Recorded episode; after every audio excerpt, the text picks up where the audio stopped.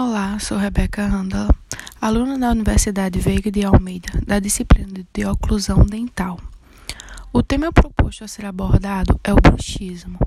Esse termo bruxismo adotado pela odontologia deriva de bruxem, palavra grega que significa atrito, fricção ou aperto dos dentes fora das funções normais.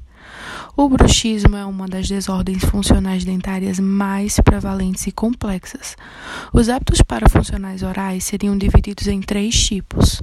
1. Um, contato entre dente e corpo estranho. Como, por exemplo, desse hábito, podemos citar o o hábito de morder lápis, caneta e cachimbo. 2. Contato entre dente e membrana mucosa. Como, por exemplo, desse hábito, podemos descrever o hábito de morder lábios e bochechas. 3. Contato entre dentes fora das funções de mastigação ou deglutição, sendo definido pelo bruxismo cêntrico ou excêntrico. Sendo assim, podendo manifestar-se sobre a forma de ranger ou de apertar os dentes.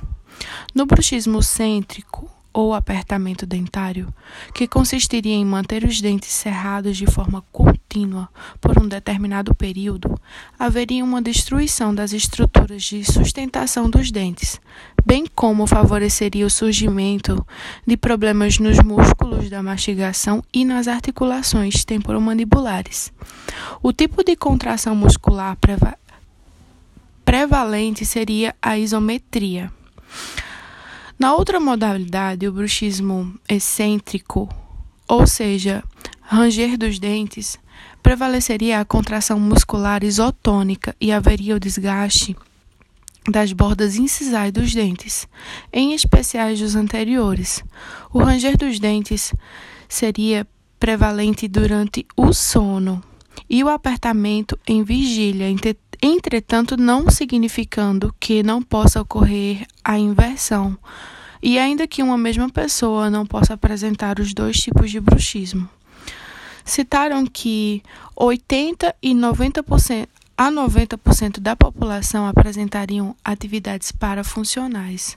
Porém, a prevalência do bruxismo na população em geral seria difícil de ser estabelecida pois muitos indivíduos poderiam estar rangendo ou apertando os dentes sem que estivessem cientes dessa manifestação. A etiologia do bruxismo seria decididamente multifatorial. Estudos realizados apontam o estresse como o principal causador do problema, assim como problemas emocionais, agressão reprimida, ansiedade, raiva, medo e diversos tipos de frustrações, depressão, distúrbios do sono, falta de higiene do sono, uso de psicofármacos ou estado de dor crônica em especial. Um estudo também mostrou grande prevalência do evento de bruxismo em crianças com processos alérgicos nas vias aéreas superiores. O paciente bruxônomo necessitaria de cuidados especiais que promovessem redução da tensão psicológica, tratamento dos sinais e sintomas como os desgastes das estruturas dentárias e algias musculares, modificação do padrão neuromuscular habitual.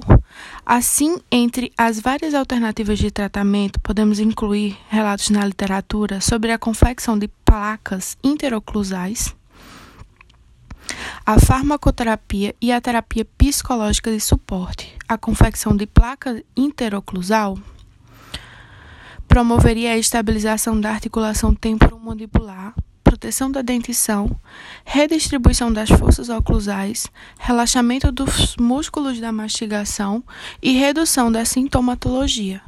Portanto, já que a cura permanente do bruxismo é desconhecida até o presente momento, o cirurgião, o cirurgião dentista deveria selecionar uma terapia conservadora e reversível como primeira opção de tratamento. Vale ressaltar que estamos no ano de 2020 passando por, um, por meio de uma pandemia com um novo vírus batizado Covid-19 com cura ainda incerta, onde a população está sendo submetida a isolamento social. E esse medo e incertezas têm aumentado significativamente a ansiedade e o medo da população, refletindo nos relatos em aumento de hábitos parafuncionais como o bruxismo. Obrigado por ser ouvinte.